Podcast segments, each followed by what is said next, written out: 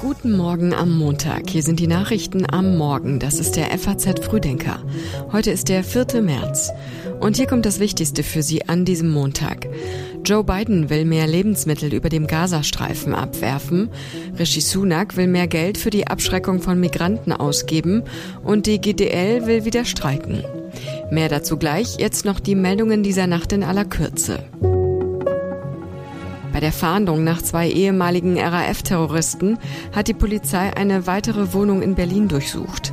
Die Maßnahme gestern Abend im Stadtteil Friedrichshain stehe in Verbindung mit der Suche nach Ernst Volker Staub und Burkhard Garweg, heißt es.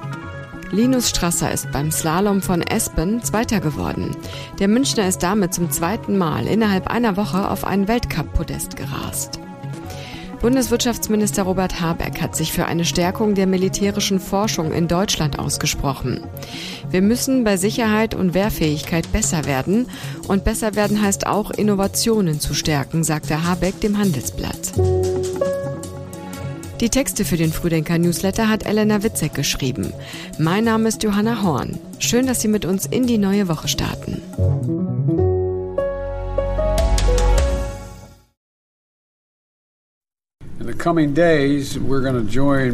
In den nächsten Tagen werden wir mit unseren jordanischen Freunden und anderen mehr Hilfsgüter aus der Luft abwerfen und auch versuchen, weitere Lieferwege zu eröffnen.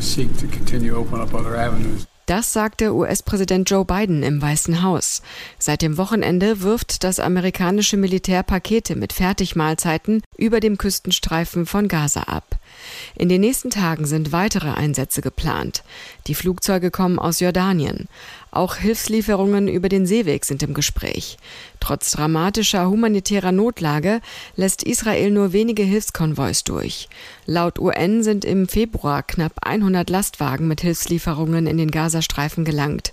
Vor dem Krieg seien es etwa 500 gewesen. Die Bilder von den Fallschirmen stehen symbolisch für eine Richtungsentscheidung von US-Präsident Joe Biden. Er ist noch immer der wichtigste Verbündete Israels.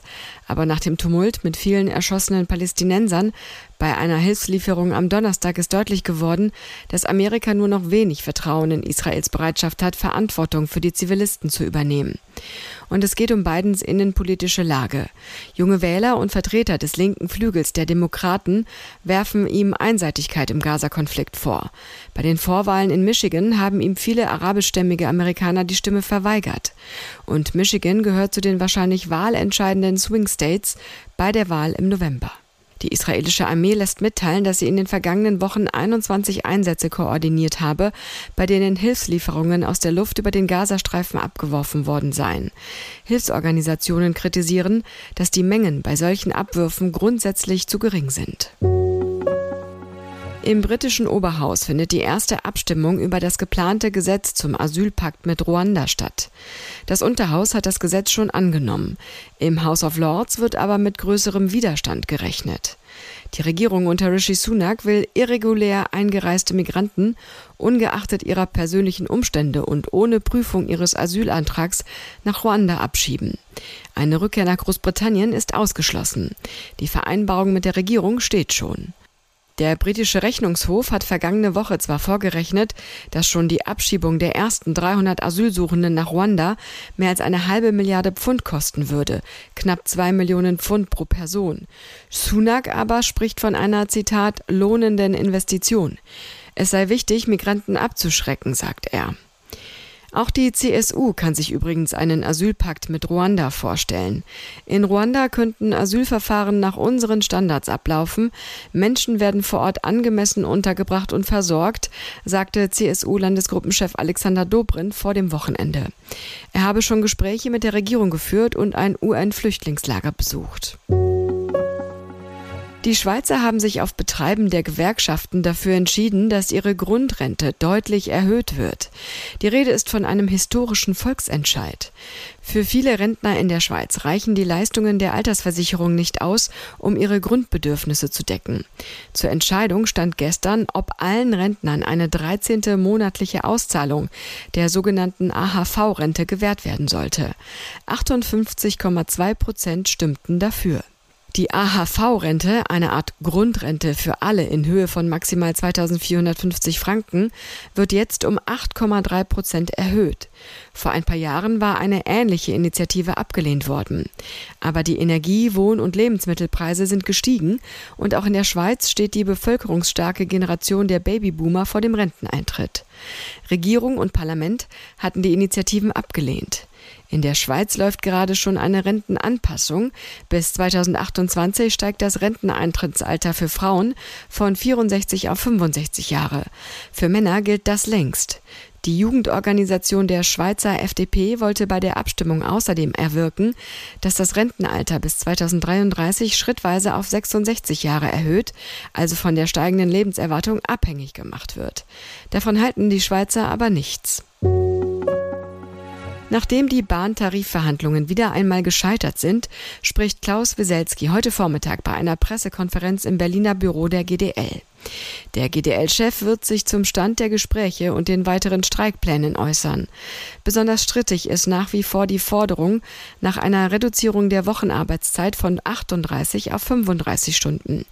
Das betonte er auch nach dem letzten Bahnstreik. Und wir gehen davon aus, dass wir damit im gesamten Markt eine neue Zeit einläuten, nämlich eine Zeit, in der Schichtarbeitende Eisenbahnerinnen und Eisenbahner, die im direkten Bereich tätig sind, eine abgesenkte Wochenarbeitszeit bekommen, wenn auch in mehreren Schritten schlussendlich bis zum 01.01.28 die 35-Stunden-Woche erreicht wird. Wahrscheinlich wird schon diese Woche wieder gestreikt. Die GDL hätte auch die Möglichkeit, unbefristet zu streiken. Dafür hatten sich im Dezember bei einer Urabstimmung 97 Prozent der beteiligten GDL-Mitglieder ausgesprochen. Bundesverkehrsminister Wissing hat am Wochenende darauf aufmerksam gemacht, dass von neuen Streiks auch die Wirtschaft betroffen wäre und vor Versorgungsengpässen gewarnt. Die Sommermärchen-Affäre ist wieder vor Gericht, denn das Verfahren gegen Niersbach, Zwanziger und Schmidt geht jetzt doch weiter. Die Ermittlungen zur Sommermärchen-Affäre laufen schon seit Jahren. Das Oberlandesgericht Frankfurt hat das Verfahren gegen die drei ehemaligen DFB-Spitzenfunktionäre wegen Steuerhinterziehung jetzt wieder eröffnet. Im Herbst 2022 wurde es eingestellt. Niersbach, Zwanziger und Schmidt sollen mindestens daran mitgewirkt haben, dass die Rückzahlung eines rund sieben Millionen Euro Darlehens an den Fußballweltverband FIFA als Betriebsausgabe des DFB im Jahr 2006 verrechnet wurde. Ein Verfahren in der Schweiz wegen Betrugs oder Beihilfe zum Betrug war wegen Verjährung eingestellt worden. Deshalb stellte das Landgericht Frankfurt mit Verweis auf das Doppelbestrafungsverbot sein Verfahren auch ein. Das OLG wiederum argumentiert, es handele sich nicht um einen Komplex unlösbar miteinander verbundener Tatsachen, auch wenn beide Anklagen auf dasselbe historische Ereignis zurückgehen. Und jetzt noch wie immer am Montag ein kurzer Blick auf das, was diese Woche noch wichtig wird. Morgen am Super Tuesday erreicht der Vorwahlkampf in Amerika seinen ersten Höhepunkt. 15 Bundesstaaten stimmen über ihre Kandidaten für den Wahlkampf ab. Trump hat bisher in allen Vorwahlstaaten klar gewonnen. Er führt mit 244 zu 24 Stimmen vor seiner letzten Mitbewerberin Nikki Haley. Die hat faktisch keine Chance mehr, will aber mindestens bis zum Super Tuesday dabei bleiben. Morgen am Dienstag beginnen außerdem die internationale Tourismusmesse ITB in Berlin und der nationale Volkskongress in China. In der Nacht von Sonntag auf Montag werden in Los Angeles die Oscars vergeben. In der Kategorie Bester internationaler Film sind zwei deutsche Filme nominiert. Das Lehrerzimmer und Perfect Days. Außerdem hat Sandra Hüller Chancen auf den Oscar der besten Hauptdarstellerin. Und das war's für heute. Den nächsten FAZ Frühdenker gibt es morgen früh ab 6 Uhr wieder. Wir wünschen Ihnen einen guten Start in die Woche.